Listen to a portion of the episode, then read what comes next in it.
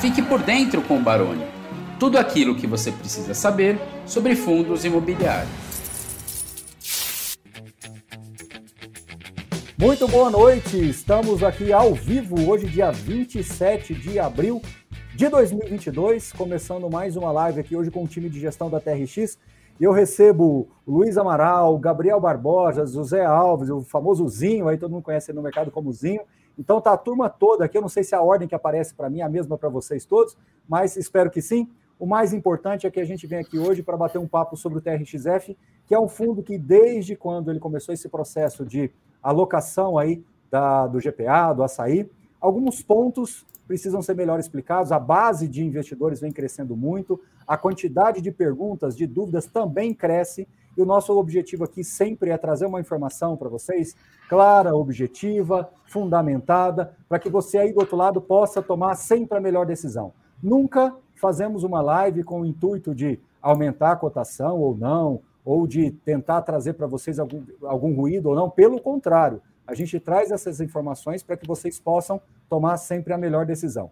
Antes de continuar, quero lembrar a todos vocês que a Suno está aqui com a nossa campanha da renda extra, né? Vai ficar sempre um banner mostrando aí para vocês o desafio da renda extra com 44% de desconto. A venda está liberada tanto aqui nesse banner quanto também lá na descrição do vídeo. Então, vale conferir. De vez em quando vai entrar um banner aqui para vocês, de vez em quando vai entrar aqui um marquizinho aqui embaixo, mas está na descrição do vídeo. Bom, sem mais delongas, Gabriel, seja bem-vindo. Obrigado, professor. É sempre um prazer poder conversar com você e com a sua audiência. É, para a gente, a gente bate muito nessa tecla, para a gente é muito importante é, esse canal, para a gente conseguir massificar a informação, né? É, a gente tem visto cada vez mais os investidores, de maneira geral, e o mercado de fundos imobiliários amadurecer. Então, nosso objetivo aqui é justamente levar informação para quem ainda tem dúvidas sobre as estruturas, estratégias, oportunidades, riscos, desafios do TXF11. É, queria já deixar aqui o um convite para as pessoas que, depois da live, quiserem conversar com a gente, quiserem conhecer mais sobre o fundo. O fundo tem um site específico de RI, né, que é o txf11.com.br. É, lá tem um, um, um, canal que as pessoas conseguem se comunicar direto com a gente. É, a gente também está nas redes sociais, no LinkedIn, no Instagram, na arroba TRX Investimentos. É, e também a gente tem o um e-mail ri.trx.com.br. Todo mundo que tiver dúvida, quiser continuar a conversa com a gente, por favor, nos acessem através desses canais. Mais uma vez, obrigado pela oportunidade, professor. Muito bem. Luiz Amaral, Luiz, tudo bem? Tudo bom, professor, graças a Deus. Obrigado pela oportunidade de estar de novo aqui no teu canal. Para a gente é uma, uma honra falar com você. Você é aquela pessoa do mercado que a gente busca conselho, busca opinião, busca saber o que, que, o que, que acha dos movimentos que a gente está fazendo. Então, é sempre muito, muito importante para a gente, muito rico estar aqui é, dialogando com você. É, agradeço todo mundo que está nos assistindo. É, mais uma oportunidade aqui para contar um pouquinho da história da TX, um pouquinho da nossa, da nossa trajetória, contar um pouquinho do momento do fundo, o que, que a gente está vendo aí em termos de perspectiva e falar um pouquinho da, da questão da alavancagem, que é algo que a gente é, é uma estratégia que a gente lança a mão, que a gente entende que gera muito valor para o cotista, mas que muitas vezes é, gera uma série de dúvidas, uma série de, de controvérsias, né? O pessoal acaba acaba falando algumas coisas que algumas coisas fazem sentido, outras não fazem, e a gente resolveu é, aprofundar no tema hoje aqui nessa, nessa oportunidade com você para explicar com mais, mais o máximo de detalhe possível para a tua audiência. Então, Exatamente. Muito obrigado. imagina, sejam bem-vindos mais uma vez. Exatamente isso, Lu. Eu acho que o objetivo nosso aqui, é, quando eu faço uma live como essa, é que eu vejo muita temperatura do mercado. E quando eu vejo que está muita gente falando sobre o assunto, e às vezes alguns ruídos aparecendo, algumas informações que precisam ser melhor explicadas, eu gosto de trazer direto aqui a fonte da informação para que todo mundo tire a dúvida. Então, o pessoal vai fazer uma apresentação, eles trouxeram alguns slides aqui, o Zinho está com dificuldade de internet aí, alguma coisa.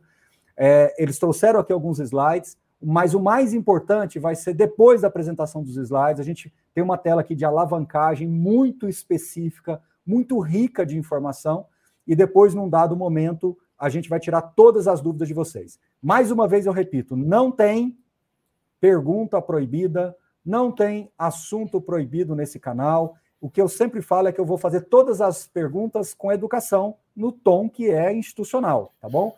Às vezes as pessoas sempre têm aquele. Eu tenho aprendido, viu, Lui? Que às vezes, se eu não falo no tom que a pessoa quer, fica parecendo que eu estou passando pano, né? Aliás, é uma expressão que eu aprendi. Mas pelo contrário, né, Lui? A gente já teve conversas duríssimas, né? Sim. E, sim, e muitas vezes as pessoas não sabem, mas a gente já teve conversas duríssimas sobre uma série de questões envolvidas, mas sempre respeitando a institucionalidade, tanto do nosso lado aqui, quanto de vocês também.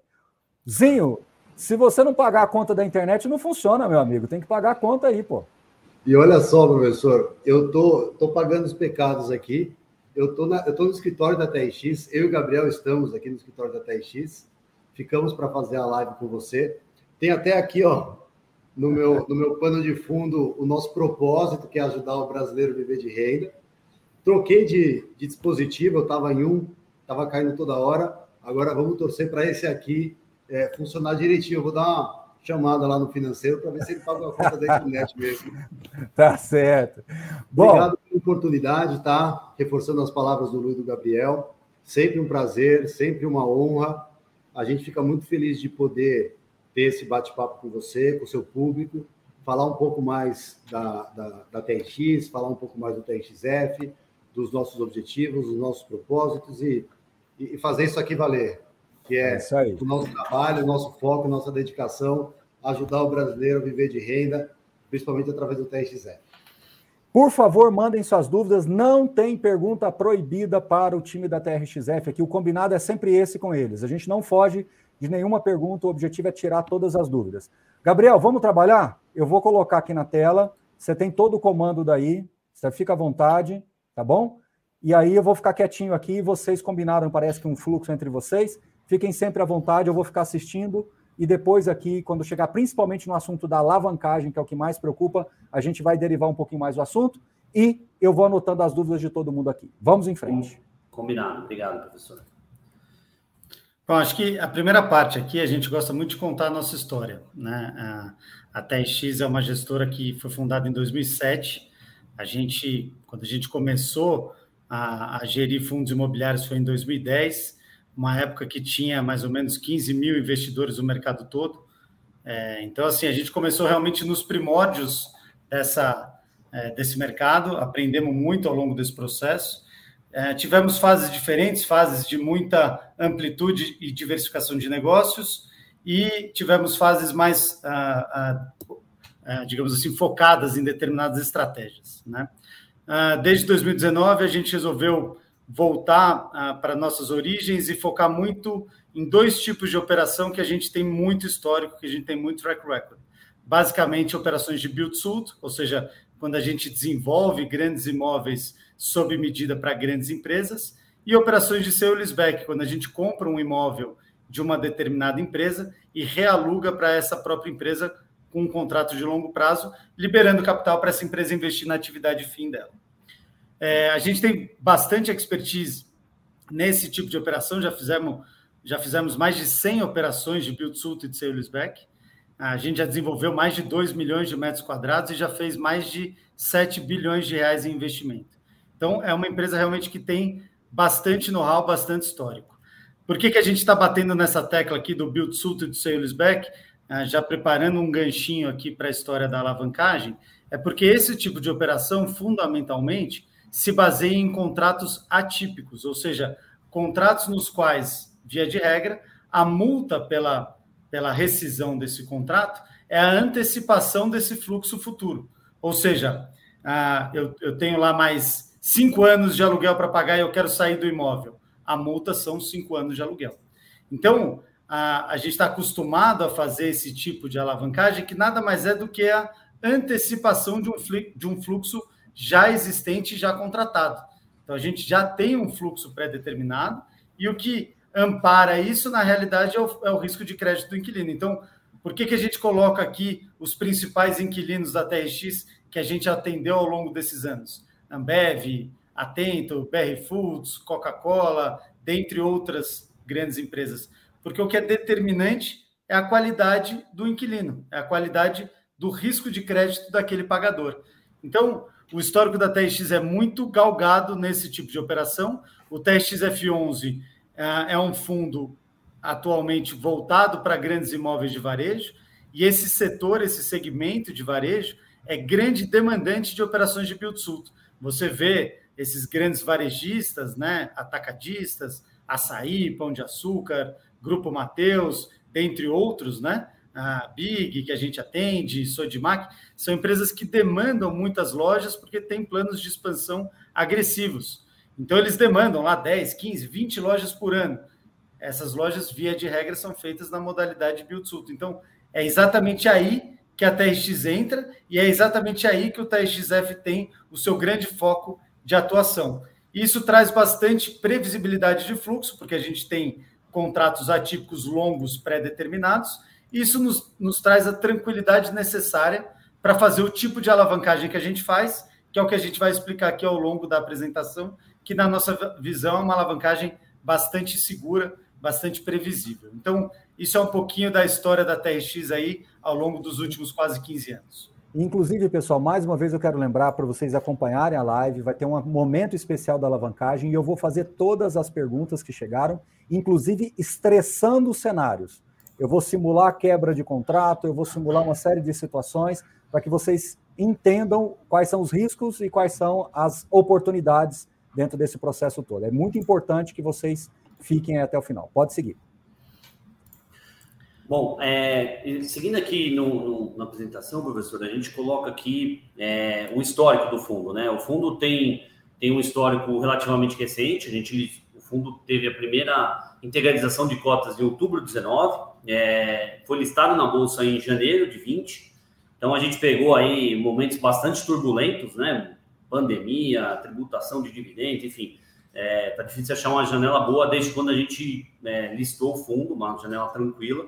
É, mas, de qualquer forma, é, a gente colocou esse slide para mostrar qual foi a performance do fundo nesse, nesses dois anos e pouquinho. Então, a gente tem uma performance aí de uma rentabilidade para os investidores de 18,63%, quanto um IFIX de menos 11% é, no mesmo período, que dá uma diferença aí de quase 30%. É, lembrando que o IFIX tem uma composição hoje alta de fundos recebíveis, né, que, que tem performado melhor nessa janela. Então, se a gente for comparar com fundos de tijolo aqui, o TXF realmente tem tido uma performance diferenciada, é, justificando. É, a gente está aqui para falar da alavancagem, vamos falar, lógico, dos riscos da alavancagem. Então, é lógico que é um componente a mais de risco e por isso a gente precisa entregar um componente a mais de retorno. Então, a gente está mostrando aqui, é, pelo menos nesse curto espaço, de novo, a gente gosta de avaliar no espaço maior, mas é o espaço que a gente tem é, de histórico do fundo, que a gente tem conseguido entregar um, um retorno diferenciado principalmente se a gente for comparar com fundos de tijolo. É, e aqui, olhando mais no gráfico à direita, na parte de dividendos, é, tem, tem, a gente tem, tem escutado ao longo do tempo que a alavancagem não proporcionaria a gente subir dividendos, né? É, e você vê que desde 2020, então aqui são anos fechados, então 2020 e 2021 anos fechados, o quanto a gente distribuiu em 2020, o quanto a gente distribuiu em 2021, teve um aumento aí de quase 16%, é, em relação a 2022, a gente tem de novo um prognóstico de aumentar o dividendo esse, esse ano. É, aqui estamos tomando por, bar, por, por, base o guide dessa distribuição, não é uma promessa, né? A gente ainda está no ano corrente, estamos em, em, abril, mas a gente tem conseguido cumprir o guidance que a gente deu lá em janeiro.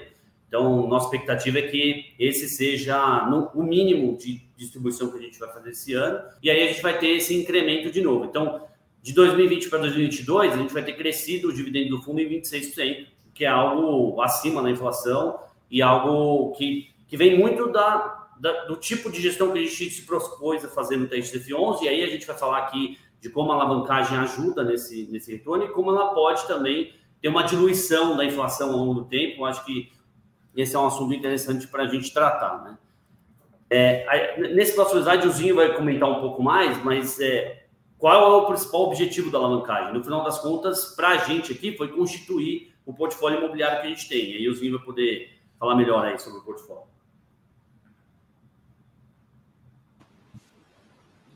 Me liberei do mudo aqui, professor.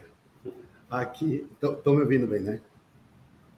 Aqui, é, a gente buscou mostrar, através desse slide, é, que a alavancagem que a gente usa desde o começo do fundo, ela, ela viabilizou a construção de um portfólio de imóveis que, na nossa visão, é muito único e muito excepcional. É, pelos, por alguns fatores, mas eu vou falar aqui só os, os, os principais. Né?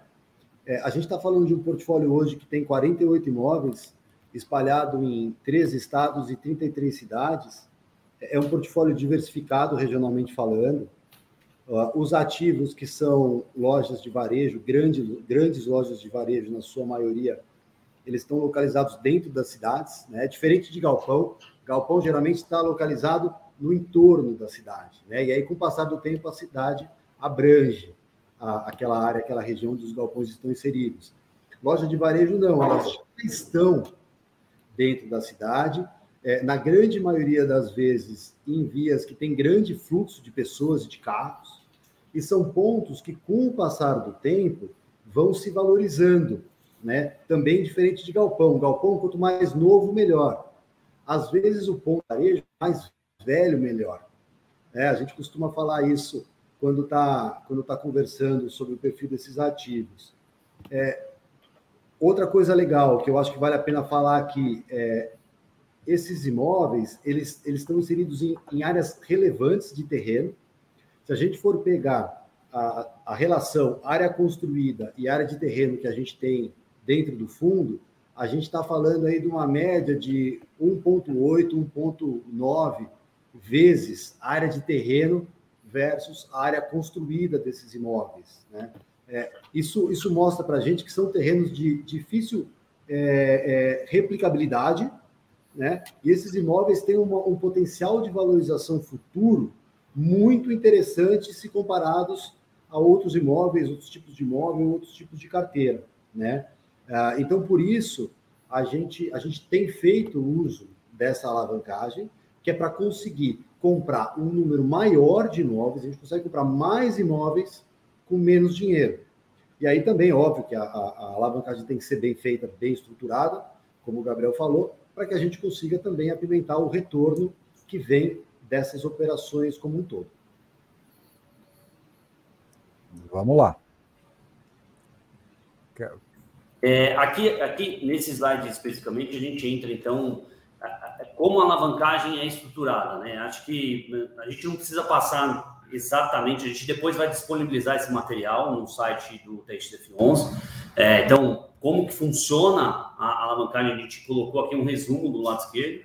Do lado direito, acho que o, o que vale dizer é, é, como a nossa alavancagem é estruturada, porque existem vários tipos de alavancagem, né? E depois a gente vai passar mais por isso na apresentação, mas a nossa alavancagem está estruturada na antecipação de recebíveis, que tem como laço contratos atípicos de locação, com inquilinos de excelente risco de crédito, é, em que a multa é o saldo remanescente é, e que ela está inteiramente casada é, a forma como a gente fez os CRIs, né, que, que é, por onde a gente capta os recursos da alavancagem, com os contratos de locação, ou seja, estão casados dentro do mesmo prazo, 10, 15, 20 anos, é, estão casados no índice de correção, ambos IPCA, é, e estão casados também quando é feita a correção monetária. Então, é, é uma alavancagem que a gente chama aqui de uma alavancagem papai e mamãe, vai, é uma alavancagem mais simples possível na forma como ela é feita.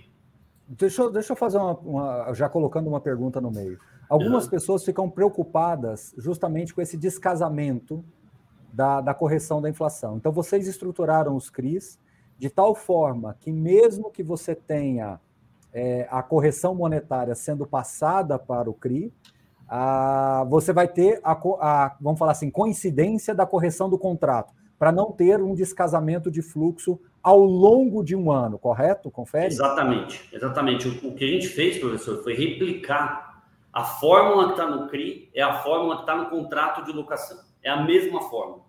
Então, é, é, é engraçado assim, porque quando a gente estava conversando, negociando a minuta né, de contrato, é, a gente estava querendo replicar justamente a fórmula, e, e para o varejista não era muito comum, né? Geralmente tem uma fórmula, um, um, um, são em termos simples, né? Ah, você reajusta no mês tal, paga no mês tal. E a gente deixou essa fórmula um pouco mais complexa no sentido de replicar exatamente a fórmula que a gente tinha no CRI, justamente pela nossa preocupação em ter tudo muito bem casado, tá? É, e aí, no, no, na parte de baixo, a gente mostra os indicadores hoje da estrutura de capital do fundo, né? Então, a gente teve essa preocupação, e aqui foi até um insight que você deu para a gente, outros analistas, influenciadores, enfim, deram para a gente.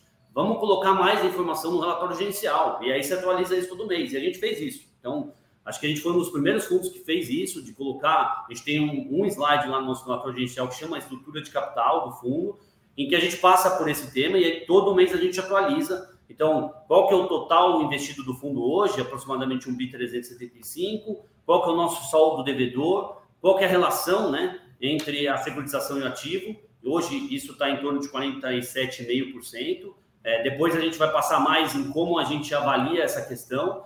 É, e aí tem a parte de baixo em que a gente mostra como que isso é equacionado, né, do ponto de vista de necessidade de caixa do fundo.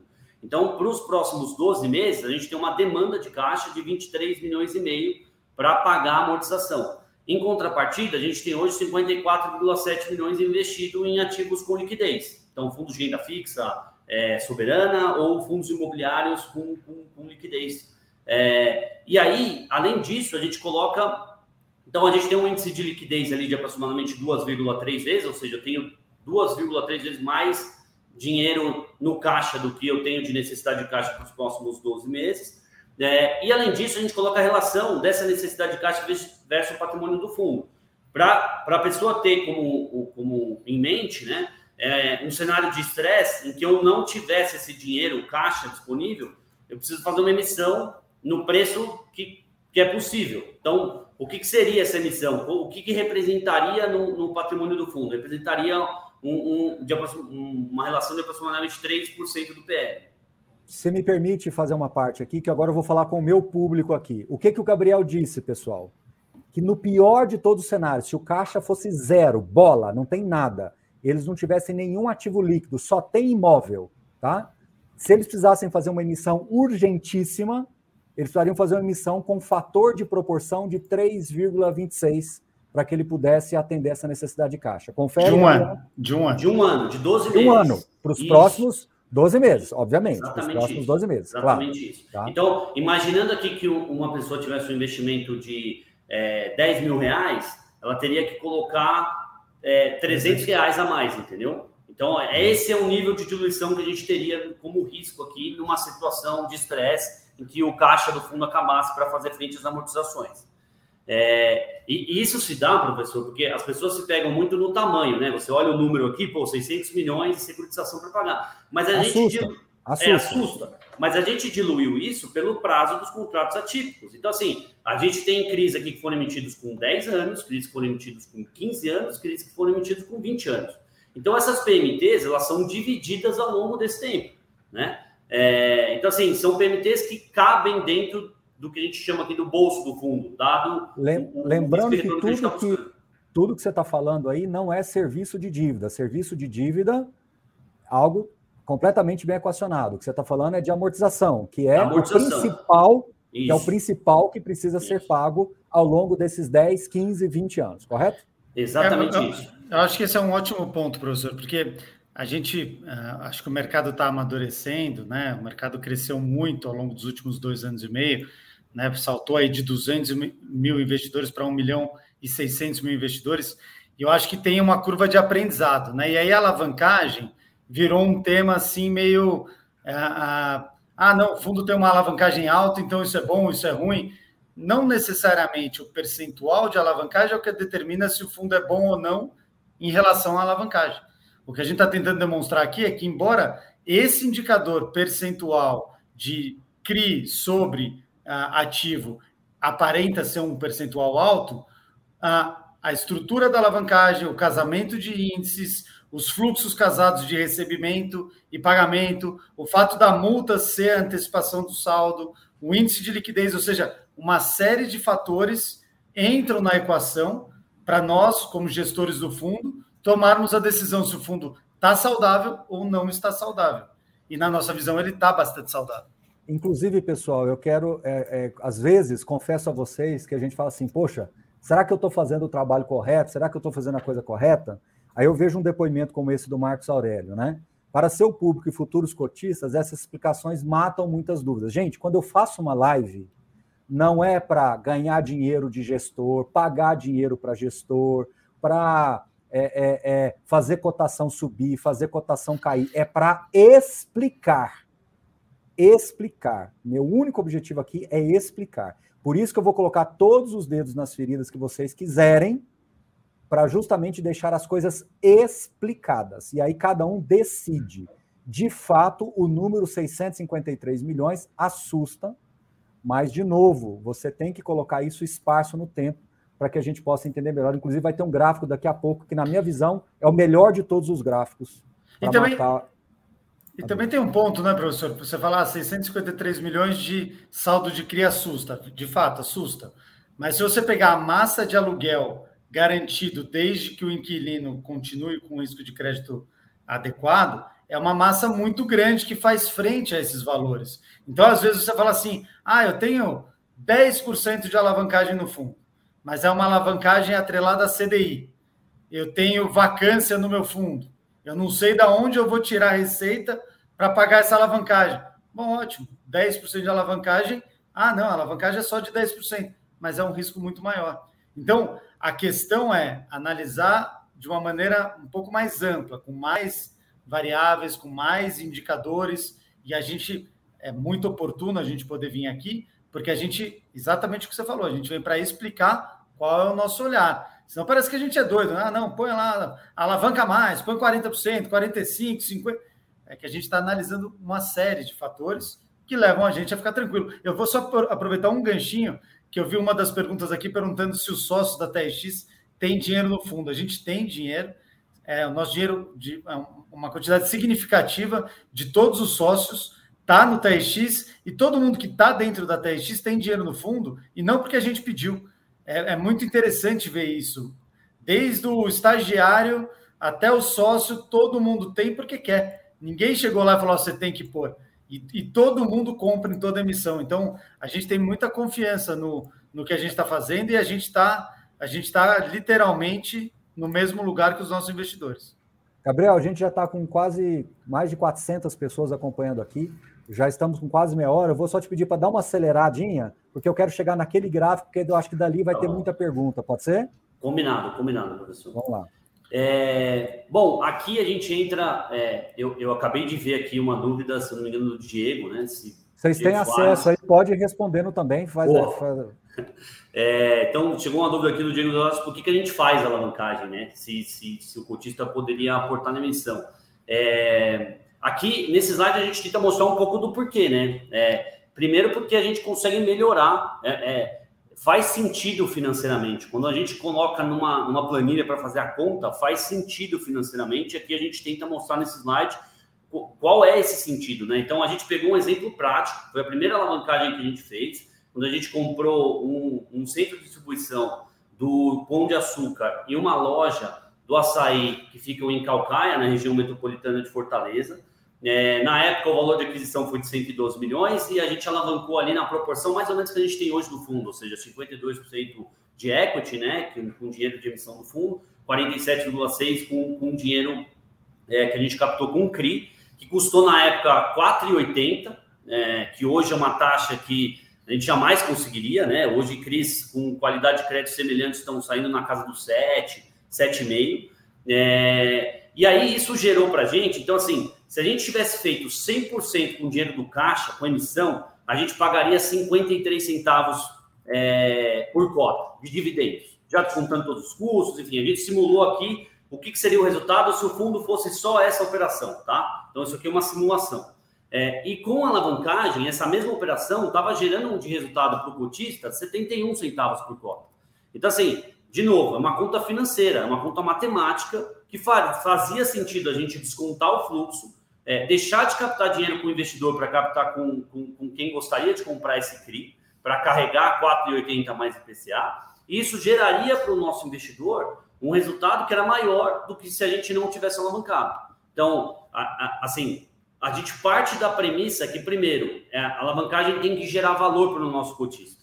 É, essa é a primeira premissa de todas. E depois a gente vai passando por outras que a gente vai passar aqui ao longo da apresentação. E eu queria só fazer um destaque, né?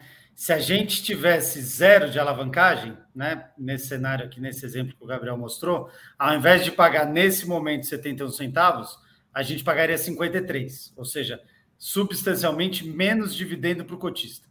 Por outro lado, a nossa taxa de gestão, imagina que a gente tem no fundo quase 2 bilhões de reais em imóvel. Se não tivesse alavancagem nenhuma, a gente estaria cobrando sobre 2 bilhões. Ou seja, é, a gente está realmente focado em gerar valor pro cotista. Né? Per é... Pergunta que fazem muito aqui para mim. Vocês fazem alavancagem para crescer o fundo para melhorar a remuneração de vocês. É o contrário. É o inverso. É inverso. É Falamos juntos. Se o, é fundo, o se o fundo tivesse zero de alavancagem, a nossa taxa de gestão mais. seria sobre um bi 900. O, o, o, fundo tendo alavancagem, a gente cobra sobre 750. Então, assim, é, é, é, é muito explícito que o que a gente está fazendo é para trazer valor para o cotista, porque a gente sabe que ao longo do tempo trazer valor para o cotista significa aumentar a base, aumentar a liquidez, crescer o fundo em benefício do cotista, diversificação, e a gente também vai nessa mesma onda. Se o fundo for bom e for bem, a gente vai ganhar junto. Então a gente está preocupado com isso, esse é o ponto fundamental. Vamos lá. Bom, seguindo aqui, professor, acho que esse é um slide importante, porque a gente ainda tem dúvida. Ah, mas quando vocês começarem a pagar as amortizações, o dividendo vai cair. A gente ainda recebe boa, esse tipo de boa, dúvida aqui. Lá, e acho que esse slide é para mostrar justamente como funciona durante o período de carência e como funciona durante o período de pagamento principal. Hoje, hoje, o TX paga todo mês em torno de 2 a 2 milhões e meio de PMT de pagamento de principal. A gente não está mais em período de carência na grande maioria dos CRIs que o fundo emitiu. É, então, assim, se, fosse, se esse impacto negativo fosse acontecer, ele já estaria acontecendo agora. E, e ao contrário do que as pessoas imaginavam ou dessas perguntas, você vai ver que a gente está distribuindo mais dividendos esse ano do que a gente estava distribuindo no ano passado, que estava em período de carência. Então, isso não faz é, muito sentido e a gente colocou esse slide justamente para mostrar isso. Então, do lado esquerdo, é o fluxo é, no período de carência de principal, ainda levando em consideração aquele caso real de, do, dos imóveis de Fortaleza, tá? Então, a gente pegou exatamente quanto que o GPA pagava para a gente na época de aluguel. Então, pagava ali em torno de 700 mil reais a gente pagava os juros, né, que é o, o serviço da dívida, e recebia é, como excedente da securitizadora 472 mil reais, que era o resultado que a gente distribuía para os nossos investidores. Quando a gente está pagando o principal, a gente recebe exatamente o mesmo valor, né, na conta da securitizadora. Quem paga isso não é o fundo, é o próprio inquilino, né? Então, por isso que o risco de crédito aqui é muito importante ser levado em consideração. É, a securitizadora faz o cálculo lá de qual que é o juros e qual é a PMT, paga os crisistas e a gente, no fundo, já não recebe mais o excedente. Mas, em contrapartida, a gente continua tendo um ângulo contábil, né? Porque a amortização, ela não é uma despesa financeira. Ela é um pagamento. É como se eu estivesse pegando aqui, eu preciso pagar, eu paguei parcelado o imóvel. Então, eu, é como se eu estivesse pagando o imóvel. Eu não estou pagando os juros. Os juros é os juros, né? Então, são são elementos diferentes para a contabilidade. Então, eu continuo gerando o mesmo resultado, independente se eu estou em período de carência, é, de principal ou não. Então, o resumo da ópera é, desfaz-se aí, então, a questão de que a renda vai cair, né? Em função não, disso. Não vai cair. Não vai cair. Exatamente. Pronto, não, vai, não cair. vai, cair. Pelo contrário, né, Luiz? Você sempre falou e foi é, nas conversas que nós tivemos de que você tem só gosta de subir renda quando você tem certeza que não vai cair. Né? É, a gente, a gente é muito cuidadoso, né? O pessoal fala, ah, por que, que não sobe o, o dividendo para 82? Vocês estão com reserva de lucro e tal. A gente é muito cuidadoso, a gente prefere dar aquele, aquele, aquele estilingadinha no final do semestre, algo que a gente aprendeu com, com a turma do CS, CS, que é uma gestora ícone, né? A gente gosta muito deles. E assim, a gente prefere aglutinar no final do semestre dar aquele kickerzinho a mais e aí subir de maneira gradativa para justamente não voltar. A gente quer sempre subir de maneira consistente. Gabriel colocou sobre risco de crédito. Muita gente é, é, preocupa com risco de crédito. Você vai até falar sobre GPA e daqui a pouco do açaí, certo? Sim, sim, sim. Sim. É, o que eu quero dizer aqui para fazer a pergunta para vocês com base nesse, nesse contexto aqui é que a amortização já está incorrendo já está tendo parcelas. Muitas vezes as pessoas não sabem disso. Então, Gabriel, só para concluir, para virar esse slide, só, só reexplica isso melhor para mostrar que já tem uma amortização correndo aí. É, a gente já está pagando o, o, a amortização dessa, é, desse exemplo que a gente deu, que é o exemplo lá de Calcaia, Fortaleza, a gente já paga desde metade do ano passado. E todos os outros, que são aqueles que a gente fizeram para aquela operação maior do GPA, que a gente comprou 39 imóveis em 2020, eles tinham 18 meses de carência. Então, se foram comprados ali entre meados de 2020 até o, o finalzinho ali do terceiro trimestre, é, 18 meses já se passaram. Então, a gente já está pagando as amortizações desses crises, entendeu? A gente e a tá renda pagando... não caiu. E a renda não caiu, pelo contrário, a gente tem conseguido manter a renda e até pagar um, um dividend maior. Bora, vamos em frente. É, aqui a gente usando ainda de novo esse mesmo, essa mesma simulação de que o fundo fosse só esses dois imóveis, a gente colocou, ah, tudo bem, no primeiro ano você me gera um resultado melhor. E como fica os outros anos? Você consegue repassar a inflação ou não? Enfim, é, a gente colocou aqui uma simulação do que foi o primeiro ano dessa operação, como foi o segundo ano. Você vê que teve uma diluição maior da inflação é, no segundo ano, a gente ainda estava em período de carência de principal, e isso é um componente importante quando a gente faz esse cálculo, porque o saldo devedor ele acrua a inflação e então e a gente não está pagando amortização, então ele, ele, ele aumenta, e aí com isso as despesas financeiras também aumentam nessa mesma proporção, então tem sim uma diluição enquanto a gente está, principalmente enquanto a gente está em período de carência de principal, mas depois, então o terceiro ano dessa operação é o ano corrente, e você vê que a gente está gerando um resultado é, bem melhor do que era no começo, ou seja, a gente conseguiu crescer o resultado mesmo com a operação estando alavancada. Mais um mito que cai, né? Mais um mito que cai. E por que. que então, a gente está mostrando aqui com números, né? Depois, se, se as pessoas tiverem. É, e a, a, live vai ficar gravada, viu? Perguntaram aqui. E, material, e o material disponível. E o material Também, o material disponível. disponível. E a gente fica aqui à disposição para tirar dúvidas. E por que, que isso ocorre, professor? Primeiro, porque a gente começa a pagar a, o, o, a amortização, então, a, a, começa a diminuir o saldo devedor.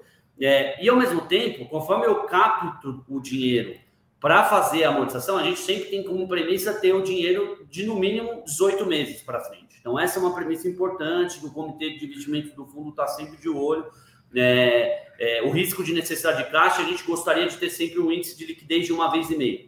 É, então, assim, quando a gente capta, e aqui eu considerei só 12 meses, quando a gente capta o dinheiro para fazer frente a essa amortização, esse dinheiro fica investido, então ele rentabiliza. Se eu consigo rentabilizar pelo mesmo cap ou um cap superior do que eu tenho na operação, eu consigo repassar esse. Isso faz conta, né? Isso, isso conta no resultado. Então, quando a gente faz essa conta aqui, a gente consegue mostrar que eu consigo subir dividendos ao longo do tempo, mesmo a operação estando alavancada. O que pode acontecer é subir menos do que você gostaria. Exatamente. E aí tem alguns fatores que têm que ser levados em consideração. Primeiro, qual é a rentabilidade do meu caixa? Então, a, a nossa gestão aqui é muito importante nesse sentido, da gente buscar maximizar o resultado do caixa o máximo possível.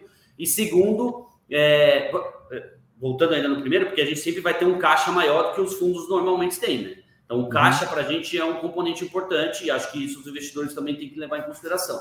E segundo, qual é o preço de emissão? Aqui, a gente, a gente conservadoramente é, assumiu que a cota de emissão vai ser sempre 100. Então, eu estou sempre captando 12 meses para frente de amortização com a cota a 100 reais. É, é importante que essa cota, na verdade, acompanhe a inflação. Então, eu deveria captar 100, depois na próxima captar 100 mais inflação, porque aí essa diluição que eu teria da inflação, ela não é, é ela não é percebida. É, porque eu estou captando me, é, o mesmo volume para dividir em menos cotas. Então, eu consigo repassar o resultado que cresce. É, tudo isso é importante, assim, é, é para os investidores levarem em consideração, a gente aqui trabalha com um cenário conservador. Então, quando a gente começou a conversar lá atrás sobre a alavancagem, a gente coloca captando sempre a 100 na nossa viabilidade, e você tem uma diluição mesmo. Esse foi o nosso primeiro papo lá atrás, né? Uhum. É, quando a gente começou a explicar isso no mercado. Mas você vê que tem vários componentes que devem ser levados em consideração para a gente dizer se, pô, vou conseguir repassar a inflação ou não. Vamos em frente. É, e aqui... a, gente traz, a gente traz tudo isso de elemento, professor, para mostrar como a análise da alavancagem ela não pode ser tão simplista assim. Ah, é X% alavancado, então é ruim. Olha a quantidade, a quantidade de informação de análise que a gente faz para chegar na conclusão de dá para alavancar, não dá. É, talvez o termo alavancar não seja nem o ideal, porque ele está aí e ele acaba mais confundindo do que, do que é, ilustrando, né? É, te juro, que, eu, te juro que eu ia falar isso. Te juro que eu ia falar isso. Assim, eu acho que e eu, eu uso o termo derivada, né? Se você não começar a derivar um pouco mais a análise, gente, os fundos imobiliários se sofisticaram e a sofisticação ela dá um frio na espinha, ela dá desconforto, mas se você não se aprofundar um pouco mais, vai ficar muito 880, certo ou errado. E, e aí o produto estruturado perde o sentido. Aquela visão do fundo que comprava um prédio só para um inquilino só, aquilo ali ficou lá no passado. Os Sim, fundos foram evoluindo, é foram se sofisticando. É outro mercado, é, outro, é outra sofisticação. Então, o que, que a gente precisa? De transparência, governança, que é o que eu estou tentando fazer aqui, cada vez mais, de trazer informação para vocês. Pode desligar essa live e você nunca mais querer ver TRXF. Tudo bem, decisão sua. Mas pode desligar a live e falar assim: peraí, deixa eu ver de novo, deixa eu entender e aprender com isso. Esse é o real motivo de uma live como essa. Então, olha o tanto de informação que às vezes são colocadas de uma maneira superficial, rasa, e fica parecendo que a, a, a, tá, são várias pessoas irresponsáveis que tomam decisões de qualquer jeito com patrimônio de terceiros. O patrimônio deles, como gestores, está em risco. Não é porque eles são cotistas do fundo, porque eles, ao serem gestores, eles colocam o patrimônio deles em risco também, tá bom? Então existem regulação para isso, correto, Luiz? Não, perfeito. Eu, eu, acho que, eu acho que é isso, professor. Eu acho que é um processo de aprendizado. Para a gente é uma oportunidade de vir aqui contar tudo isso, para ir tentando derrubar os mitos. Mas a gente sabe que é um trabalho de formiguinha, um tijolinho, e não tem problema. depois o outro. Não tem problema. A gente não tem problema. Aqui a gente está aqui quantas isso, vezes gente... forem necessárias. Não tem problema. Tem... Eu vou chamar quantas vezes for, porque não tem problema. Exato. Então, assim, para a gente é ótimo poder vir e demonstrar isso, porque no final do dia, professor, eu acho que cada vez mais com a sofisticação dos fundos imobiliários, mais vai ter que ter a confiança no gestor. Vim aqui na live ver, assistir, falar: ah, gostei do Lui, gostei do Zinho, gostei do Gabriel, confio no que eles estão falando, confio no que eles estão fazendo. Porque a gente faz isso é, sete dias da semana, né? literalmente todos os dias. A gente trabalha de segunda a segunda, muitas horas por dia fazendo isso. Então é natural que a gente tenha um grau de profundidade e de informação muito maior do que os cotistas, que são médicos, advogados, têm as suas profissões é e têm um tempo mais restrito para estudar o tema. Né? Então, colocar só o highlight lá do percentual da alavancagem é muito simplista. E é isso que a gente quer trazer para justamente é, construir a confiança no gestor. Então, ah, confio na TX, confio no trabalho que ela faz, o TXF está aí para mostrar que a gente está entregando bons resultados. Muito bem, é, seguindo. Então, então, só, só mostrando esse próximo slide, é, é uma composição, uma aglomeração do slide anterior, em que a gente lá mostrou ano a ano, aqui a gente mostra o composto dos três anos. Então, na média, essa operação de calcaia é, teria distribuído para os investidores 57 centavos por cota, se ela não fosse alavancada. E com a alavancagem, a gente conseguiu gerar, na média, 18 centavos a mais por mês, ou seja, 31% a mais de renda ao mês é, com a alavancagem. É, e aí, olhando do lado direito, a gente mostra, pô, mas tudo bem, se você tiver que vender esse imóvel, como é que funciona isso? Como vai ser a tira operação? Vai ser prejudicada? Vai ser aumentada? Enfim, aí a gente mostra em alguns cenários, a gente traçou três cenários aqui, a gente vender abaixo do cap, ou seja, se tiver uma compressão de cap, se tiver se vender no mesmo cap, se vender um cap pior, qual seria o resultado? Nesses três cenários, a gente mostra que a TIR profundo para o investidor seria melhor a TIR alavancada, ou seja, já descontando aqui todos os custos de ter que desalavancar, pré-pagar o CRI, é, tudo, considerando tudo aqui, a gente teria um resultado melhor para o cotista do fundo. Então, mostra que, de novo, financeiramente faz sentido a gente ter alavancado essa operação. E aí a gente entra no slide aqui muito importante, o Lui acho que já passou um, um pouco por isso aqui, como é feita a análise é, no mercado, né, de alavancagem. No começo, a gente tinha muito uma análise, uma análise superficial, qual que é o tamanho disso em proporção ao patrimônio, e a gente acha que com o amadurecimento essa análise tem que ser um pouco mais profunda. É um pouco, é um pouco a analogia que a gente faz é como se analisa uma empresa. Você não pega uma empresa pura e simplesmente e fala, ela tem X milhões de dívida.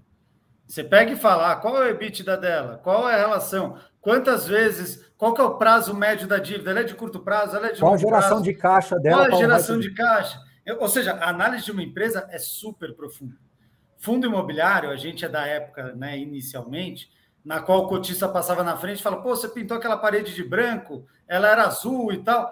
Essa época ficou para trás, não tem mais como. O fundo tem quase 50 imóveis e vai ter mais né? Porque a gente quer diversificar, a gente quer trazer outros inquilinos, a gente quer crescer o fundo de maneira saudável e sustentável para os nossos clientes. Então, assim, a, a, a, o grau de complexidade é muito maior. Então, a gente tenta trazer os elementos e a gente vai se aprofundando e melhorando isso, mostrando para os investidores exatamente esse ponto que eu estou batendo na tecla. Quais são os benefícios? Por que, que a gente está alavancando? Por que, que a gente está gerando resultado com isso? Por que está gerando mais resultado do que se não tivesse alavancado? É, quais são as características? Essa alavancagem está bem amarrada? Não está bem amarrada? Os prazos combinam? Os indexadores combinam? O risco de crédito do pagador é bom, não é bom? Luiz, Luiz vamos, vamos simplificar. Um produto estruturado tem que ser estruturado. Exato, o fundo imobiliário ele é um veículo estruturado. Então, como todo veículo estruturado, você tem que avaliar as estruturas. Tão simples quanto isso. Né? Ou seja, e, ele vai, e ele vai ser cada vez mais assim, né, professor? Cada, cada vez, vez, mais, mais assim. Porque você tem que assim. trazer diferenciais para competir, para você conseguir tive, comprar os melhores imóveis. Eu tive uma reunião você... hoje à tarde que eu falei exatamente isso. Olhem aqui para minha mão. Eu falo que o, o, os fundos imobiliários, quando eles começaram, eram super pequenos. O que, que nós fizemos? A gente democratizou muito o acesso a produtos, a gestores, etc. O que, que vai acontecer? Esse funil vai começar a fechar. Então, pelos próximos 5, 10 anos, somente os veículos mais fortes, somente os gestores que conseguirem se provar e mostrar suas estruturas. Você falou do CS, HGLG, por exemplo. Eu até brinco, eu falo que ele talvez vai ser o primeiro REIT, porque hoje ele tem tanto fluxo de compra de ativo que ele vai ter que pagar e, compra, e, e, recebimento de ativo que ele vendeu, que ele ainda vai ter que receber, ele tem tanto não recorrente que já foi estruturado, não recorrente para receber, de multas. Ele vai ficando tão complexo que, se você não olhar a estrutura, o arcabouço, a gestão e o composto do fundo, você não consegue mais chegar nesse nível de detalhamento como a gente fazia há 5, há 10 anos atrás, que eu sabia o valor do metro quadrado, porque eu tinha lá um prédio, um inquilino, eu dividia a receita pela BL, eu sabia quanto estava pagando por metro quadrado. O jogo mudou entendeu? E o que, que a gente precisa? Deixar que as coisas aconteçam, porém colocando aqui as nossas travas sempre de, de governança e de transparência das informações. Bom, o, o, o, Gabriel, o próximo slide tem muitos indicadores, né? Se eu não estiver enganado, é do açaí aí agora, não é? Isso, isso. É, a gente, a gente passou aqui, professor, do lado direito, então, quais, quais eram os principais riscos e como as pessoas deveriam avaliar isso, né? Então, a gente já passou por alguns, já falamos da estrutura, como a estrutura está bem amarrada, quais são os benefícios, principalmente financeiros. Aí depois a gente tem alguns slides para falar dos outros dois riscos, que é a avaliação do risco de crédito e a avaliação do risco de liquidez, que aí tem o gráfico das amortizações, enfim. É, então, é esse próximo slide que a gente fala do risco de crédito. Então, eu quero. Aí estão os números, onde a gente não precisa derivar até para dizer mais objetivo, que o próximo slide é o que vai mais me interessar, os dois próximos slides principalmente. Mas é, o que eu quero dizer aqui é que muita gente preocupa com a concentração. E é, e é, e é verdade, há essa, essa preocupação mesmo. Tanto que eu acho que se o fundo for crescer para frente, ele deveria ter, inclusive, buscar outros players também. Mas eu quero lembrar de um ponto e eu queria que vocês me confirmassem ou me corrigissem. Quando foi ter a cisão entre Pão de Açúcar e Açaí, muita gente ficou preocupada. E vocês fizeram, na época, um, um, um comunicado em algum relatório, alguma coisa, que existia uma co-obrigação entre eles. Ou seja, é, vocês já balançaram a cabeça? Então... É, isso, isso foi uma preocupação que a gente teve, professor. Uhum. A gente percebia que as estruturas eram separadas já, né? Você tinha um, um escritório é, administrativo do açaí, outro do pão de açúcar, cargos né, é, replicados. Então, a gente vislumbrava essa possibilidade das duas empresas atuarem de maneira independente, e aí a gente colocou nos contratos do açaí o GPA como garantidor e nos contratos do GPA o açaí como garantidor. E assim se manteve, né? É, a gente teve esse, esse então, cuidado então, na época da, da, do fechamento. Então, na verdade, o risco acabou ficando menor, né? Porque um protege o outro, defende o outro, né? Exatamente. Se você tiver um problema de crédito no pão de açúcar, o açaí vai defendê-lo e vice-versa. Então, ficou até melhor a emenda que o, que o soneto, como diz aqui na Exatamente. nossa. Isso é, é Exatamente. Cada um é avalista do, do outro. Do a gente ficou com o melhor dos mundos, né? Na verdade. Exato, exato. Antes da gente passar, é, eu queria aqui que o Caio está falando, insistindo com relação à XP sendo contratada para formador de mercado, e muita gente achou isso muito ruim, né? E vocês colocaram, inclusive, quanto isso representa de custo para o fundo, né? Pode falar sobre isso para depois a gente já entrar definitivamente na parte de, da, da alavancagem? Claro. É, bom, a gente contratou a XP. A XP hoje é a maior corretora em fluxo né, de, de, de fundos imobiliários, eles representam mais de 60% do market share. É, o TXF tem uma boa liquidez, só que a gente ainda tem uma proporção é, de institucional para investidor de varejo bastante alta. Então, a gente tem 40% aproximadamente do, do, do, das cotas com institucional, 60% de investidor de varejo. É, embora a gente nunca tenha feito uma oferta 400 nesse fundo, né? A gente conta essa história para outros gestores, para analistas de mercado, etc., e todo mundo fica surpreso como a gente conseguiu diversificar é, a nossa base de investidores e, e dar liquidez para os nossos investidores, mesmo não tendo feito uma oferta 400. É, e aí a gente, conversando com a XP, a gente, eles montaram um estudo para a gente, mostraram quanto que eles conseguiriam contribuir e a gente entendeu que valeria é, testar, contratar eles. É um, é um contrato que não tem pra, ele tem um prazo indeterminado, mas que ele pode ser rescindido a qualquer momento. Então, é, é, a gente está vendo ainda o primeiro mês. Esse mês de abril, se você comparar com o mês anterior, a gente está tendo uma liquidez maior. E melhor do que isso, é, o, o, a gente tem um componente ali que é o spread, né? Entre uhum. o quanto tem de compra, né? O melhor valor de compra e o, e o melhor valor de venda.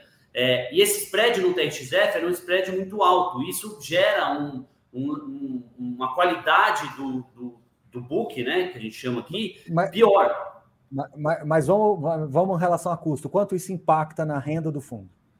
É 0,02 é, centavos, não é um centavo ao mês, então é 0,02 centavos. É. Isso, uhum. 0,02 centavos ao mês. Então, Entendi. Mas não dá um centavo, é um... então. Não, não dá. Você demora cinco meses para fazer um centavo por cota. É demora cinco meses para dar um centavo por cota. Bom, isso. respondido. Agora, pessoal, parece que a gente até combinou. Temos mais de 500 pessoas ao vivo aqui conosco.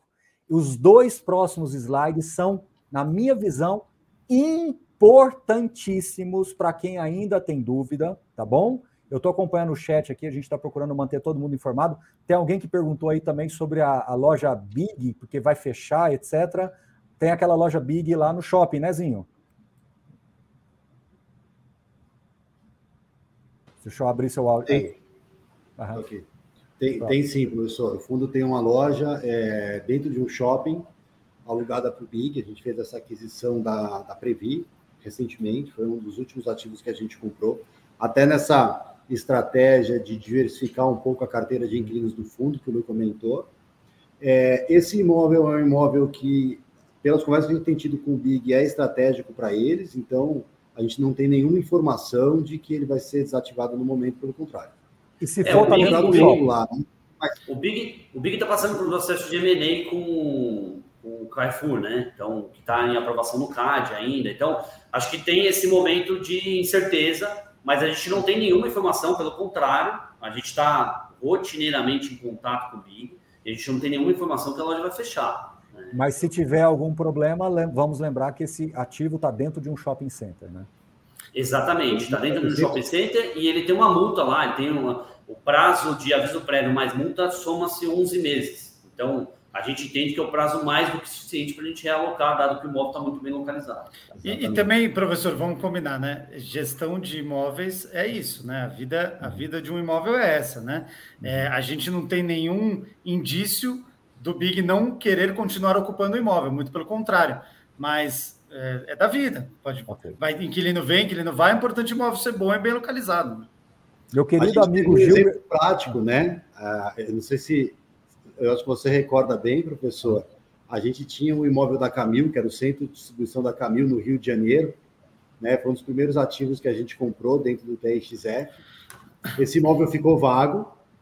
A gente tinha estruturado um contrato de forma que o aviso prévio mais a multa de rescisão dava para a gente ali quase 11 meses para se movimentar.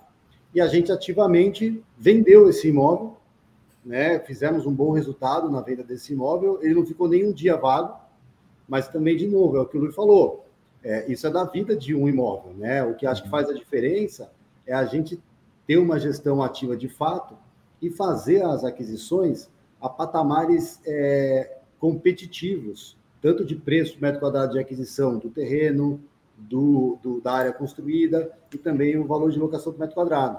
No imóvel Muito da Camil, é, que a gente vendeu em novembro de, de 21, a gente fez do começo do investimento até a hora que a gente é, vendeu o ativo, é, um retorno de é, 28,5%, 28,51%. É, e aí a TIR, é, no período, ah, foi mais ou menos que 13,6% ao ano. Então, é, isso mostra que uma gestão ativa é fundamental hoje em dia para um portfólio que está embarcado dentro de um fundo listado. E além, e além disso, né, Zinho, já entrando no assunto aqui do, desse slide, Hoje, o caixa que a gente tem de 54 milhões é praticamente formado pela venda do imóvel da Camila no ano passado. Então, ele está fazendo frente a dois anos de, de amortização do fundo, e é porque a gente vendeu um imóvel que ia ficar vago, fizemos um bom resultado, e aumentamos o dividendo e estamos com caixa para pagar as amortizações sem chamar mais dinheiro do cotista. É. O Gabriel, anota aí que senão o Gilber, que é um, um, querido amigo meu aqui de Brasília, vai me arrancar o fígado aqui comer com farinha. Ele é. quer que você coloque lá no relatório gerencial, na DRE, o total das receitas e o total das despesas, porque você discrimina, tá. mas não soma. E ele é, tão, ele é tão estudioso que ele faz essa conta e anota numa planilha à parte e fica fazendo os controles dele. Então, me ajuda aí, que senão você acaba com a minha eu, eu, eu, vou até, eu vou até fazer um convite para o Gilber e para quem mais quiser mandar um e-mail para ri.trx.com.br. O nosso time tem orientação lá de não é, deixar um e-mail sem resposta por mais de 24 horas. A gente é muito rápido na resposta e todas as sugestões são levadas e tratadas. Então, a, a, a sugestão do Gilber já está anotada e, e, de quem mais fizer vai ser anotada e vai ser, vai ser discutida e tratada também. Muito bem. Gabriel, agora, meu amigo, prepare-se. Pessoal, quem está aí acompanhando, a gente está com 55 minutos de live, acabou estendendo um pouquinho mais do que eu gostaria, mas eu acho que esse slide é o slide. Esse e o próximo são os dois slides desse conteúdo de hoje. Então, vai lá.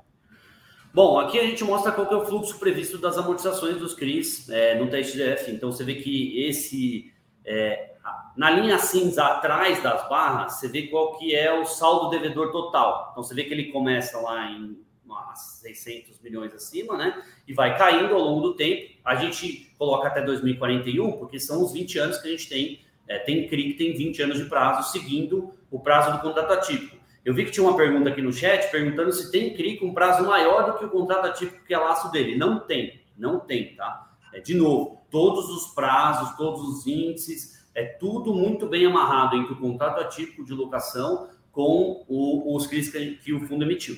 É, e aí, no, no, slide seguinte, a gente mostra exatamente a mesma curva, só que com valor, né? Então, nesse, nesse primeiro slide, a gente mostra o quanto a amortização daquele ano, ou seja, somando os 12 meses de amortização daquele ano, representam sobre o PL do fundo. Você vê que não tem nenhum ano em que esses 12 meses de parcela representam mais do que 4% do fundo, 4,2%, 4,1%, mas não muito mais do que isso. Ou seja, aquela diluição que a gente comentou que é pequena, no caso de estresse, que a gente tivesse fazendo uma emissão, essa diluição seria sempre muito pequena, olhando 12 meses à frente. E aí, com valor, você vê que esse ano, né, de novo, a gente já pagou a amortização de quatro meses, janeiro, fevereiro, março e abril. O fundo está pagando amortização todo mês, aproximadamente ali 2, 2 milhões e 100, 2 milhões e 200. Então, esse ano a gente ainda tem a pagar 17 milhões, no ano que vem a gente tem 26 Lembrando que a gente tem 54 milhões do caixa, ou seja, o caixa do fundo está equacionado pelos próximos dois anos, é, 22 e 23. É, e aí a gente tem a partir de 24, 35 milhões, 36, 700, enfim, a gente tem carências ainda de principal que ainda vão deixar de existir, principalmente nas operações do açaí que a gente fez no ano passado. Bora lá, agora vamos começar a colocar água no chope aqui, como diz o ditado, né? Vamos começar a embolar a coisa, porque, Lui e Zinho, eu vou fazer o papel aqui do cotista que está com um monte de dúvida, tá certo? Então vamos começar pela primeira dúvida. Tá bom, você me disse que entre 2022 e 2023 você tem dinheiro para pagar esses 17 mais esses 26 milhões, ok? Beleza. Exatamente. Mas vamos supor que nós chegamos em 2024. Aí, pessoal, a única coisa que eu vou pedir para vocês, eu não vou quebrar nem o açaí, nem o, nem o GPA, porque a gente já explicou para vocês que um está obrigado no outro e nós entendemos que sejam empresas de primeira linha. Mas se realmente as duas empresas quebrarem, você tem um problema bem maior, mas depois a gente pode até tratar sobre esse assunto daqui mas a, pouco. A gente pode até falar sobre isso, que até esse problema é um, um problema isso, tratável. Isso, vamos deixar, pra, vamos deixar para tratar isso daqui a pouco. Mas vamos lá. Chegou lá e você precisa de 34,9 milhões de reais. Você não tem esse dinheiro. Você tem lá que fazer uma emissão. Volta um slide, por favor. Essa emissão em 2024 seria o equivalente a 4,2% do PL, ou seja, seria uma emissão dilutiva de 4% de valor de PL, correto? Correto. A cada 10 mil que a pessoa tiver investido, precisa colocar mais 400 reais. Isso. Você não consegue fazer essa emissão, porque o fundo está com desconto patrimonial, a janela está fechada, o juro está lá 20% ao ano, não tem clima para fazer emissão. A alternativa é vender um imóvel, correto? Uhum. Então, o, o, o que, que vender o imóvel representa para o fundo? Você diminui.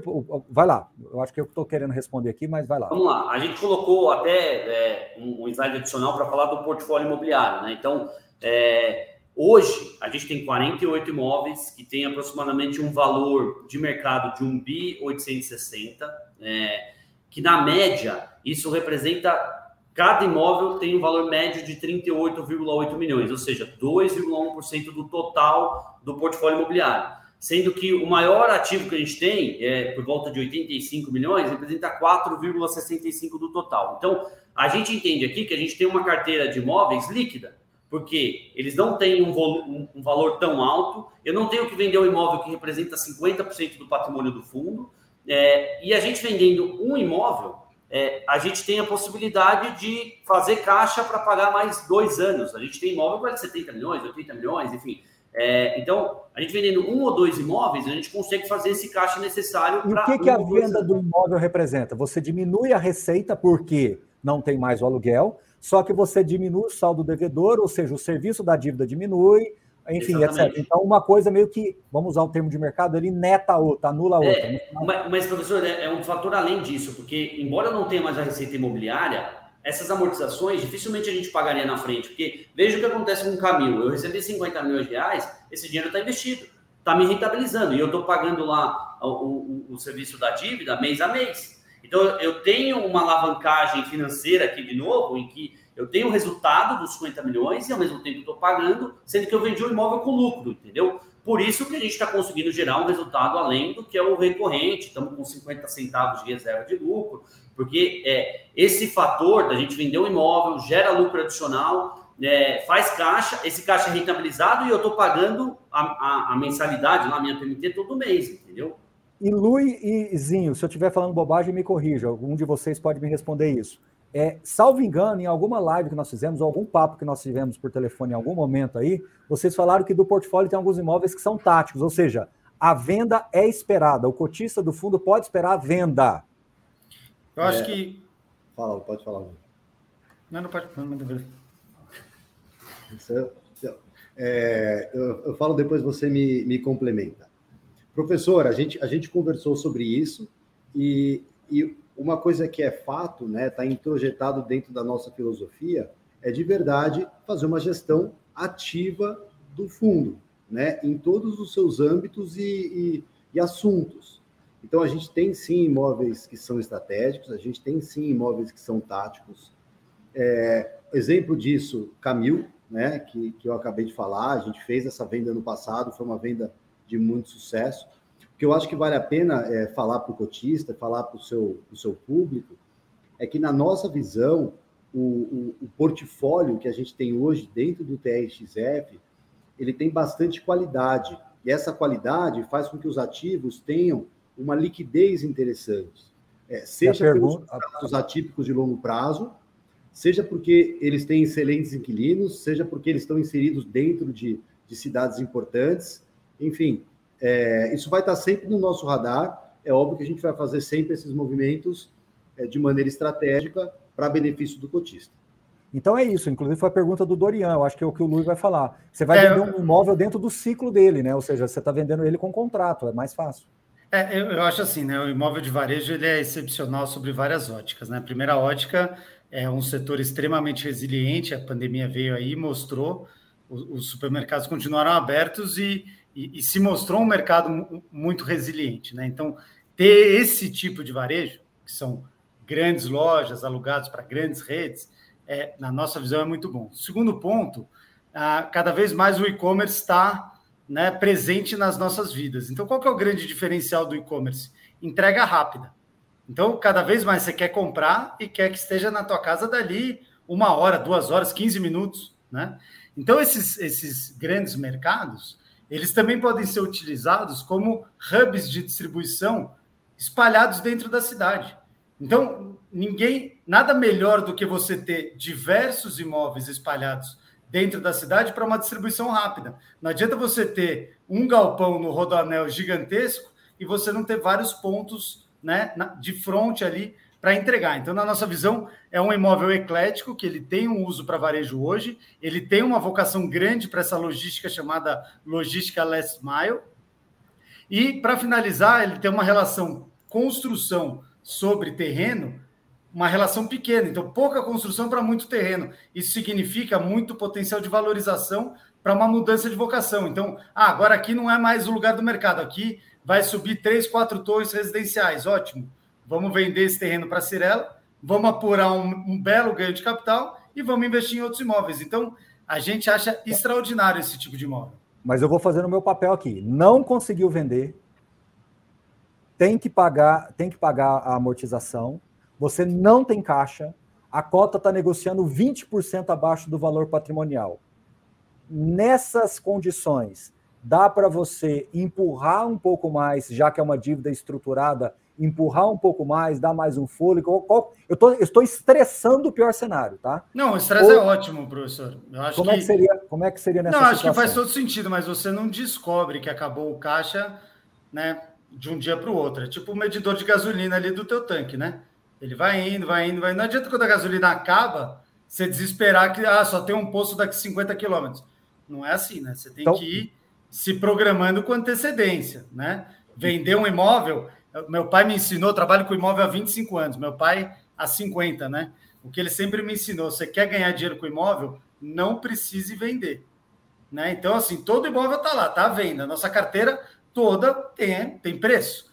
Você vai chegar lá, pagou o preço que vale, que a gente acha que vale, a gente pode vender. Então, assim, você não vai tomar uma, você não vai perceber que a gasolina está acabando quando você está no meio da estrada a 100 km do próximo posto. Então, então tudo que é um vocês ponto. fizerem vai ser de 12 para 24 meses para frente. Sempre com esse cuidado. E, e, tem um ponto importante também, professor. É, além de tudo, a gente sempre tem a possibilidade de refinanciar. Então, a gente pode ter crise que a gente, que a gente ainda tenha prazo remanescente, que tenha fluxo que a gente não securitizou, a gente pode reempacotar um CRI. Então, tem várias formas de viabilizar a caixa no fundo, hum. sem necessariamente recorrer a uma emissão. Se você falar assim, acabou a gasolina, estou no meio da Belém Brasília, não tem um posto a 100 km de distância, você vai emitir abaixo do VP? Aí talvez você tenha que emitir abaixo do VP. Agora, você se colocou nessa situação, a gente não vai dar espaço para se colocar nessa, nessa situação. A gente vai abastecer o tanque sempre com a antecedência necessária. Né? E lembrando que se tiver a luz amarela, isso, né? É, Exato. que se tiver que fazer isso, ainda assim a diluição é muito pequena, né? É, tá. Mesmo é uma diluição e, Agora, e que o cotista pode acompanhar, né? Porque se a gente está falando é. de uma diluição de, diluição de 3%, 2, 3, 4%, a gente está falando assim, pô, o cotista está aqui com a gente, vamos acompanhar e vamos todo mundo colocar, né? Agora vamos lá, planos B. Você tem ainda cotas do TRXB, que, é, que pode fazer vazão aí para dar uma complementada nisso. E você tem algumas joias da coroa também, ou seja, tem ativos também. que pode ter a pior crise do Brasil, e todo mundo vai desejar ter algum desses claro, pontos aí tem um na sua tem... janela aí, professor. Tem um na minha janela aqui que. Não, Aliás, Goiânia, eu vou dizer para você, viu? Eu vou dizer para você, viuzinho, que aquele lá da 44 é capaz de estar tá com mais apelo agora do que esse daqui, porque aquilo ali virou. É, os dois são fantásticos. Eu gosto muito daquele, mas esse aí está numa região que é, é impossível de replicar esse terreno, né? Não, não tem jeito, é impossível mesmo, né? É impossível mesmo. Não, Bom, a gente tem vários imóveis em São Paulo também, em localizações muito boas. Então, assim, é só uma questão de definir o preço. Né? Bom, no então já aí, olha só, no gráfico que está na tela, a gente tem aquele quadrante da esquerda que mostra que 40% do nosso portfólio está dentro das 10 maiores regiões metropolitanas do Brasil. Muito bem. É? 60% está entre as 20 maiores. Certo. Então, assim, a gente tem uma mais de 80% dentro de regiões metropolitanas, ou é. seja, esses imóveis táticos provavelmente estão entre, nesses outros. A gente tem 20% mais ou menos do valor investido do fundo que não estão em regiões metropolitanas, que têm prazos longos de contratos atípicos com grandes empresas, que são tá. imóveis que têm liquidez por conta disso. Professor, professor eu queria só fazer um complemento. Que Vamos tudo lá. Isso aqui, tudo isso aqui é, é fruto de um planejamento estratégico do fundo. A gente tem o planejamento estratégico da TX Gestora, planejamento de cinco anos, e a gente tem um planejamento estratégico do fundo de cinco anos. Então, assim, falar que acabou a gasolina no meio da estrada não foi falta de sorte, foi falta de planejamento. Foi falta de acompanhar os indicadores, foi falta de análise. Então, assim, é, a gente está estudando a projeção do fundo por cinco anos, constantemente.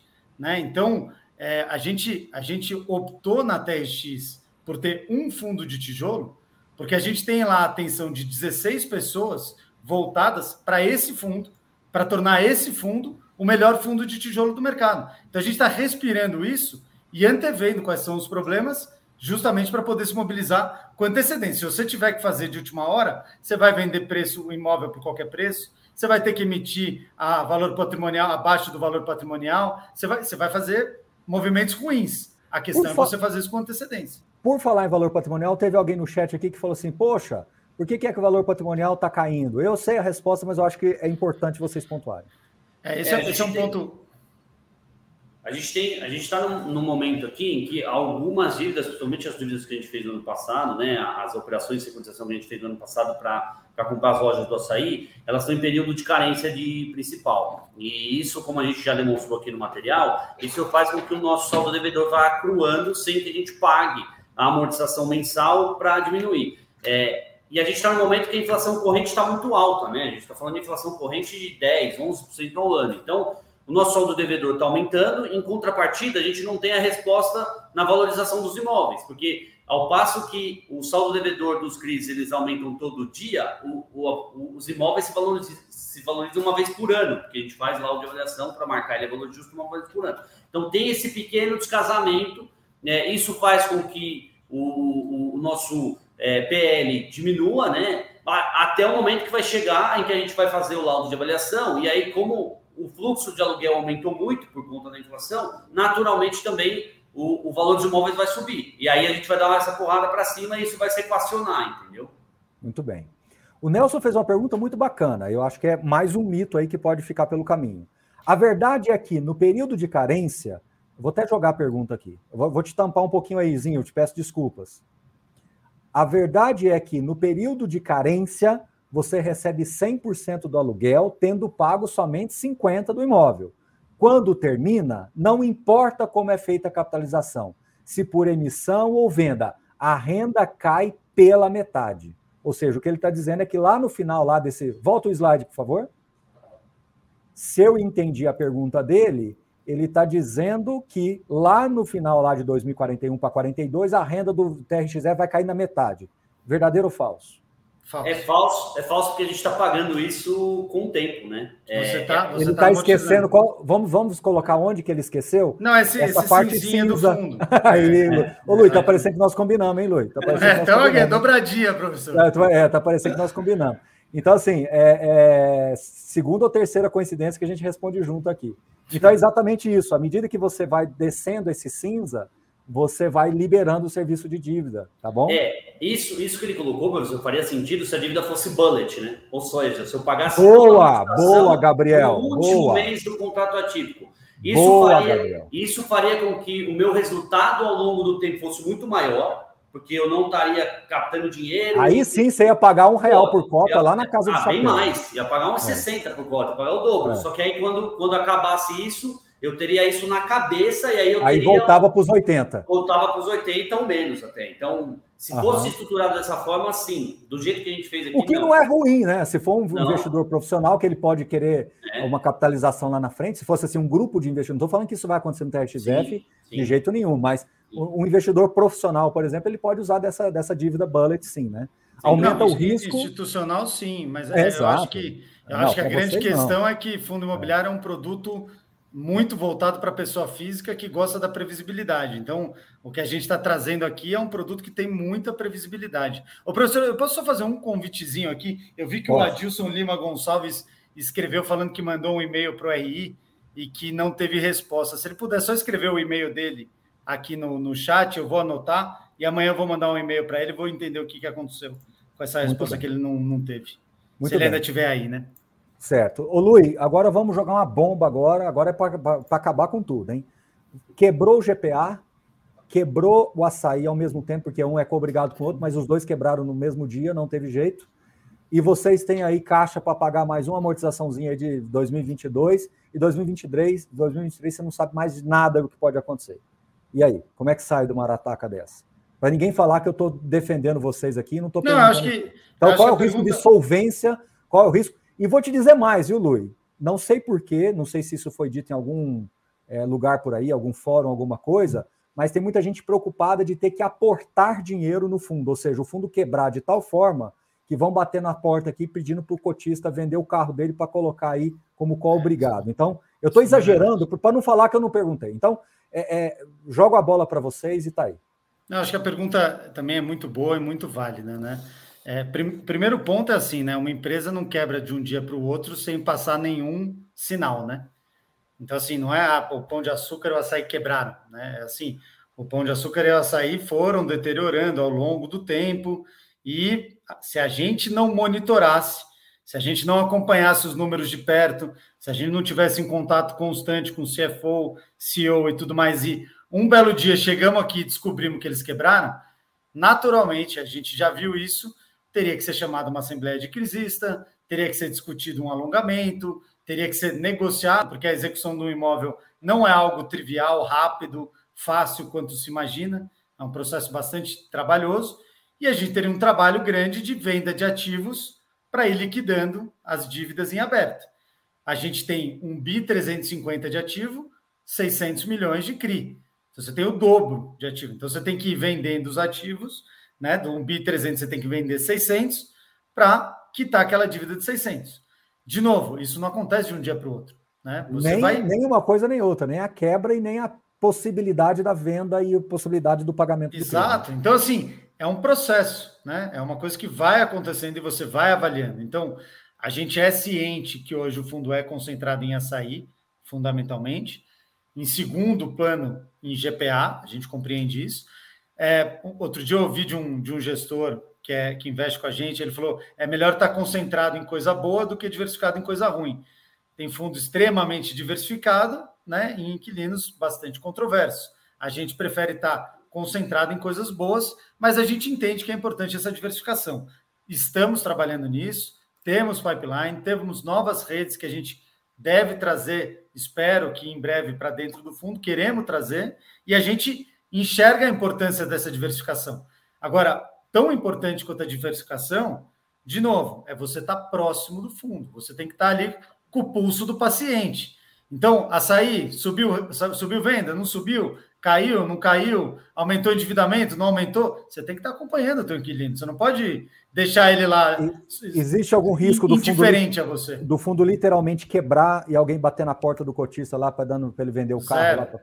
Isso não, não isso não existe. E no pior fundo, cenário, nós fundo... estamos falando de 50% de haircut, né? ou seja, ele perderia 50% de, de Não, não, se a gente vender os imóveis, se a gente fizer tudo com antecedência necessária uhum. e vender os imóveis pelo valor que está marcado, o fundo perde zero, porque eu vou vender. Tem um BI 300, vai, só para arredondar, tem um uhum. BI 300 de ativo, 650 de dívida. Quebrou o açaí, quebrou o pão de açúcar. Vende 650 de ativo, quita a dívida, fica com 650 você não tomou haircut, o patrimônio líquido é o mesmo. É. Num uhum. você tem dívida zero e 650 de imóveis, no outro você tem um BI 300 de imóvel e 650 de dívida. Então, é, você continua com o mesmo patrimônio. Agora, qual é o risco? Ah, não, a gente não acompanhou o processo, descobrimos de um dia para o outro que as empresas quebraram, não nos mobilizamos, vamos ter que vender imóveis às pressas e em vez de vender por um BI 300, na liquidação eu vou vender por um BI. Pô, tá bom. Então, do 1 bi, vou pagar 650, vai sobrar 350. Esse é o ponto, né? Num dado é, momento. Só, aí... só, só, um dado, professor, tá. um dado curioso, para quem não gosta de dívida, de alavancagem, etc., tudo isso que a gente está falando aqui, a dívida líquida do GPA em 2021, dezembro de 2021, é de menos 700 milhões. Ou seja, ele tem mais dinheiro em caixa do que ele tem de dívida para pagar. Então, você vê qual é a qualidade do GPA hoje como um inquilino. Muito bem. É, eu tenho mais algumas perguntinhas para fazer para vocês aqui é, para falar que eu não fiz, né? Então vamos lá. Vocês foram, vai, é, acusados, não sei se a palavra é essa, ou, ou sei lá, ou, falaram que vocês não cumpriram aquilo que se propôs na última oferta. Falaram que ia gastar o dinheiro com uma investir numa coisa e fizeram outra, etc. Isso foi reverberado por algumas pessoas, inclusive. Então, eu queria que vocês falassem sobre isso. Para vocês verem, pessoal, como não tem assunto proibido aqui, nem comigo e nem com eles. Tá? É, então, foi, na penu, foi, na penúltima oferta, penúltima. na verdade. Isso. É, a gente, a gente adora as perguntas espinhosas, professor, porque dá calafrios quando a gente ouve pessoas comentando e a gente não tem um espaço para explicar né, a nossa visão e a nossa percepção. Quando a gente falou, a gente sempre falou que a gente ia é, é, é, desalavancar o fundo ou melhorar o perfil de alavancagem do fundo de uma maneira direta ou indireta. Qual é a direta? Pega o dinheiro tu cria e pronto. Diminuir a alavancagem. Indireta, compro imóvel, 100% dinheiro do fundo, com zero de dívida. Ou seja, estou aumentando o patrimônio, mantendo o endividamento. Então, de maneira relativa, de maneira relativa, a gente diminuiu o endividamento. Então, assim, é, de novo, eu acho que são colocações que de, de pessoas que não acompanham, não leem os nossos relatórios gerenciais, não acompanham as nossas lives, não mandam pergunta para o nosso RI, porque se de fato se aprofundasse em tudo que a gente produz de conteúdo em relação ao fundo, ia ter visto que a gente sempre falou. É, é, relativo, desalavancagem relativa ou direta. Então, quando a gente comprou o imóvel do Big, a gente comprou 100% capital do fundo. Se a gente fosse lá e quitasse uma dívida que custa 4,5%, 4,8%, 5% é, ao ano, né, porque o IPCA anula com o ajuste da, do contrato, a gente já está destruindo o valor do cotista. A gente já está diminuindo o rendimento do cotista. E isso é o que a gente é, não pretende fazer. Então, tem, a, a, a, às vezes a gente coloca as coisas aqui e aí pega uma frase solta, descontextualiza e aí fala, ah, não, eles falaram isso, falaram aquilo nosso objetivo não é pegar um, um, um dinheiro para pagar uma dívida relativamente barata, que hoje a gente não conseguiria tomar. Isso destrói o valor do cotista. Então, o que a gente se propõe a fazer é vamos captar dinheiro para melhorar o fundo, aumentar a diversificação, aumentar a quantidade de imóveis, melhorar o patamar de dividendos. Esses são os nossos três principais pontos. Muito bem.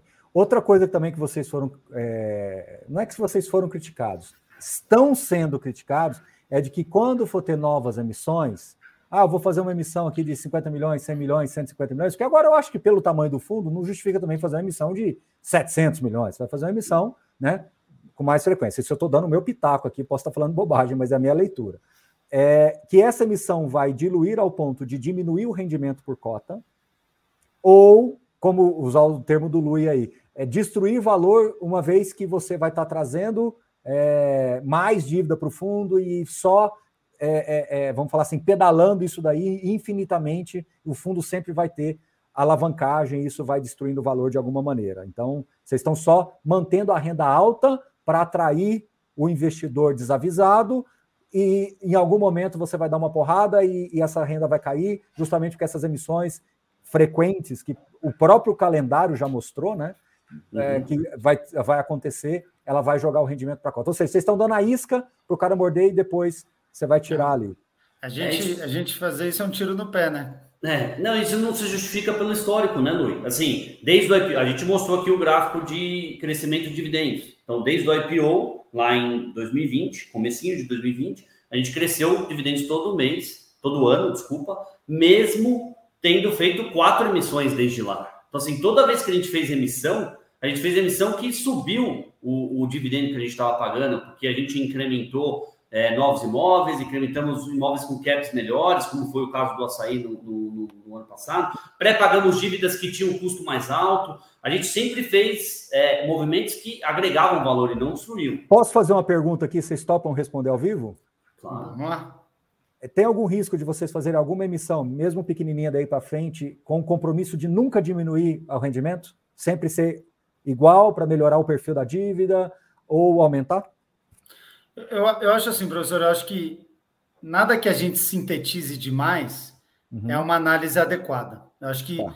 tudo é uma questão é, que tem que ser vista 360 graus. Na TRX, a gente constituiu um comitê, que somos nós três aqui, mais outros dois sócios, que é o Vitor e, e o, Jonathan, é, porque tudo a gente debate muito e a gente tenta, tenta olhar diversos ângulos. Ah, vai contratar formador de mercado? Não vai? Vamos fazer mais açaí? Não vamos? Vamos manter esse nível de alavancagem? Não vamos? Vamos melhorar o dividendo?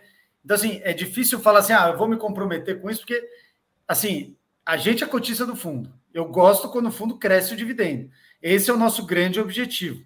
Não vejo no curto prazo a gente fazer uma emissão e diminuir o dividendo. Agora, falar, vou assumir um compromisso, não sei, depende da circunstância.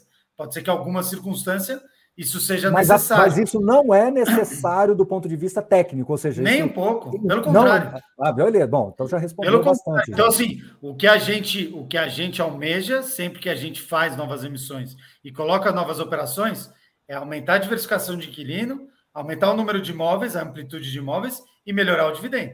Deixa eu melhorar a pergunta. Não é condição de que uma emissão de 50, 100, 150 milhões seja condição obrigatória para a renda cair. Isso não existe. Ou é, seja, fazer a, gente... emissão necessariamente vai derrubar a renda.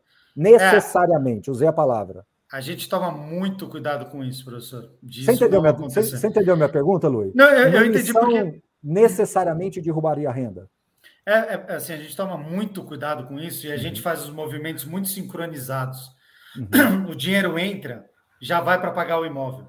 E isso é um, um jogo de aproximação sucessiva. Ah, o inquilino está lá demandando um build suit, um seu back. Vai aproximando. Ah, está na hora de fazer oferta.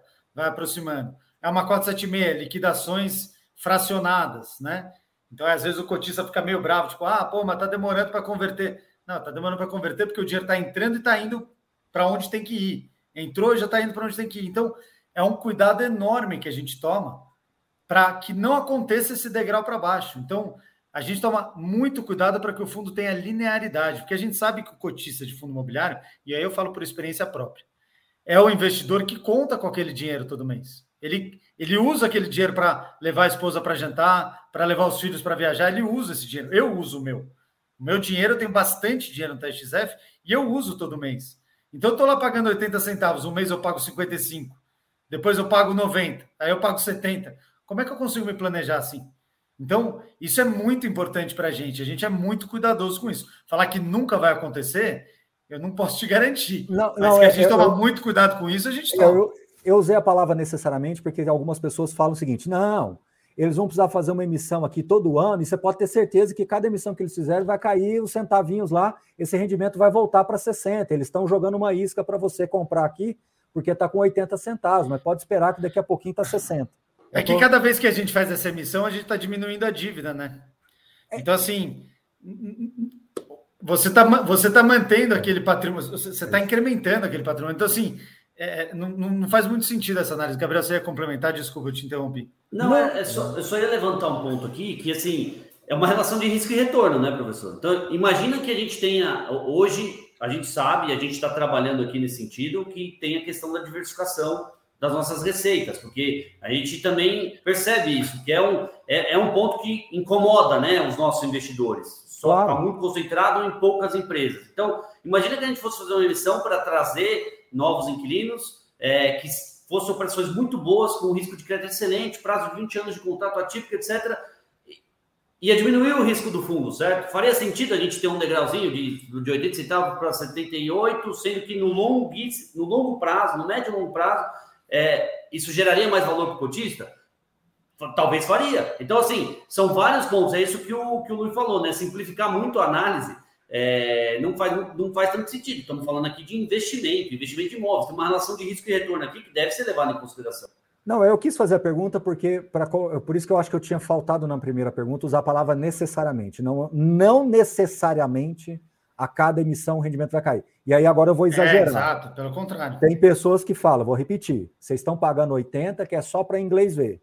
Ou seja, vai chegar uma hora que a cada emissãozinha dessa em 2023, 2024, sei mais o quê, o rendimento vai para 60 e vocês estão só dando um, um, um bem bolado aí para se fazer. A gente, se a gente não tivesse amortizando a dívida, é talvez essa afirmação tivesse alguma, alguma lógica, mas todo mês a gente está pagando a dívida, está diminuindo a dívida. Então, você está com o mesmo dinheiro que o investidor colocou, né, recebendo é, é, é, cada vez mais renda livre, digamos assim. Isso, isso. Então, não, não, não procede esse pensamento. Assim, eu, eu convido quem fala isso a, a, a ir na TX visitar a gente e a gente demonstrar contabilmente como essa lógica que, tá, que, que alguém está falando, como realmente não se sustenta. Ok, perfeito. Ó, é, mais uma perguntinha e depois a gente já encerra. Eu vou fazer pro Zinho, sabe por quê? Porque o Zinho é o único low carb aqui de nós quatro, né? Então, nós cinco, no caso, né? Então, assim, ele Eu deve estar. Tá... É, não, não tô nessa, não. O Gabriel, o Gabriel, imagina o Zinho sem jantar uma hora dessa, nove e meia, daqui a pouco eu me desmaia ao vivo aqui. Aí que você vai ver a live. Então, eu vou fazer mais uma aqui para ele não correr esse risco. Se o açaí não renovar, isso lá daqui 15 anos, etc., corre o risco de todos os imóveis ficarem vagos, né? Sou cotista e adoraria ganhar uma camiseta do fundo aí. Vamos lá, como é que seria? Só, deixa eu só falar uma da camiseta. Entra no ah. trx.com.br, tem a nossa lojinha lá com várias camisetas da TRX. Ah, a é? gente não consegue mandar para todos os cotistas, então, mas então, tem lá disponível. Ah, Giovanni Ferreira, tá aí, Giovanni, tá aí a dica do Luiz. Essa, Sim, essa, e aí? Essa parte, essa parte da, da nossa lojinha do site, das camisetas, a gente fez uma parceria muito legal com a Reserva. Então, você entra lá no site, escolhe a camiseta, tamanho, cor, modelo e tal, tal, e aí a entrega é feita na sua casa em poucos dias. Então, ficou, ficou uma, uma parceria muito bacana e a camiseta é uma camiseta de muita qualidade. A gente Maravilha. trabalha todo dia com essa aqui, ó, é nosso, é nosso uniforme. Muito bem. Vamos lá, Zinho, é... açaí resolve não renovar. E aí, como é que fica?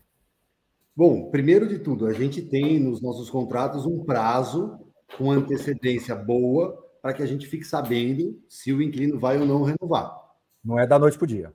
Não é da noite para o dia. É, outra coisa, é, a gente tem muita confiança de que esses imóveis são bem localizados. Aquele negócio que eu falei no começo, né? É, imóvel de varejo é diferente de imóvel de logística. Quanto mais velho, melhor. Então, com o passar do tempo, esses pontos comerciais, esses pontos de varejo, vão ficando cada vez mais consolidados.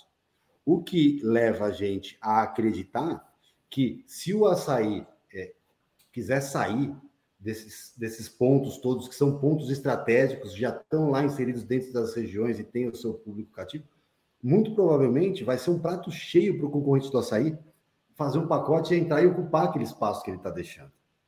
Né? Então, uhum. é, se isso, isso sem contar que esses imóveis também estão dentro das cidades, tem áreas muito grandes de terreno, e que podem é, ter outros usos, né? Seja uhum. para incorporação, seja para fazer um, um, posto avançado de logística para last mile, que nem o Lui falou. Enfim, uhum. é, a gente tem aqui N possibilidades e N alternativas caso uma, um evento desse ocorra, mesmo que esses eventos, na nossa visão, sejam é, muito difíceis de, de acontecer na prática. Então, a gente está muito tranquilo com o nosso portfólio, eles estando, é, os imóveis estando ocupados ou não pelo açaí, pelo GPA, pelo Extra, pela Sodimac, pelo Big, por quem quer que seja. Muito bem. É só, só um componente, professor, só um, um, um, assim, tem imóvel hoje que a gente toparia se o açaí quiser sair, porque o terreno, o terreno vale mais do que não qualquer coisa que está lá em cima, entendeu? Não fala isso não, que a gente já vai ter que marcar outra é. live daqui a pouco. É. o, o, Gabriel está deixando a deixa para você convidar é. a gente de novo, professor. É, já percebi, já percebi. Pessoal, olha, eu vou, eu vou com uma hora e meia de live, eu vou encerrar o live praticamente no pico da audiência aqui. Nós estamos com quase 600 pessoas acompanhando ao vivo. Quero lembrar a todos vocês que a gente está na semana aqui da Desafio da Renda Extra, 44% de desconto em dois cursos, assinatura, workshop. Então, clique aí no link, vocês podem clicar embaixo, tem muita informação para vocês. Pessoal, esse clima descontraído, mas se vocês analisarem ao pé da letra, eu fiz perguntas duríssimas, as perguntas que vocês gostariam de fazer. E como eu sempre falo, eu não estou aqui para é, fazer outra coisa a não ser trazer uma informação limpa e de qualidade. Mas eu faço as perguntas que vocês gostariam de fazer. Só que eu não vou fazer num tom mal educado, porque aí são três profissionais e eu também sou. Então a gente está institucionalmente falando aqui. E eu quero que eles voltem, mas todas as perguntas que foram feitas, é, enfim, estão de acordo aqui com as dúvidas que pelo menos eu recebi. Eu Diga quero assim. mandar um abraço para o Zinho. Tem um xará meu aqui no. Pois no... é, pare... falou aqui, eu vi no chat também ele falando é. que tem um Zinho aqui. Só não sei o sobrenome todo mundo com camisa TX, todo mundo comprando camiseta na. Custa mais barato que uma cota do TXF. Opa, então já deu a dica aí, ó. Já deu a é. dica. O Gabriel e Lu e própriozinho aí, tem alguma coisa que eu não falar, que eu não perguntei? Vocês têm aí a, a, temperatura do RI também, alguma coisa que é dita, alguma coisa que se fala? Enfim, o espaço é de vocês, fiquem à vontade aí. Não, acho que, acho que a gente passou por pela maioria dos pontos aqui controversos, né? É, então, professor, mais uma vez, já gostaria de dar meu, meu, meu tchau aqui, gostaria de agradecer a oportunidade. Quem quiser continuar a conversa, por favor, acessem nossas redes sociais, o site é, do TRX, trxf11.com.br. A gente vai disponibilizar o material no site do fundo, lá onde ficam os relatórios gerenciais. Então, se tiver alguma dúvida de alguma conta que a gente fez, é, quiser continuar a conversa aqui, quiser tirar dúvida, quiser conversar, a gente fica inteiramente à disposição. Nosso time trabalha para o TRX-F11. Então, as 16 pessoas, o Luiz já falou isso aqui, é, nós somos muito focados no TRX-F11. É o fundo que a gente vai ter aí para o futuro da TRX. Então, é muito importante esse contato com os cotistas. Quem quiser dar dica no relatório gerencial, o professor Baroni é uma pessoa que já é, deu vários pitacos no relatório gerencial. A gente incluiu algumas coisas lá com dicas do professor Baroni, de cotistas, de outros analistas, enfim. Então a gente gosta muito de ter essa interação e a gente fica aqui inteira à disposição. É, então, Arlindo, como você colocou aí, Arlindo, a alavancagem é sim preocupante. Bom, de novo, a gente colocou todos os pontos aqui e se você ainda tiver algum ponto de preocupação específico, elabore melhor a sua pergunta e mande lá para o Gabriel ou mande para mim, que a gente dá um jeito de, de fazer outra live em algum momento. Eu acho que a gente procurou responder tudo, mas se alguém ainda tiver com algum grau de preocupação, o melhor, pessoal, como o Luiz falou, estou preocupado com a alavancagem. Eu acho isso muito raso. Eu estou preocupado com a alavancagem por causa desse, desse cenário, por causa disso, disso e disso. E aí a gente responde todas as questões para vocês. Eu respondo do, até onde eu consigo e até onde eu não consigo, o pessoal da TRX pode voltar em algum momento para falar. Mas eu acho que é muito importante que você entenda o que está te preocupando. Acho que é o mais importante, certo, Luiz?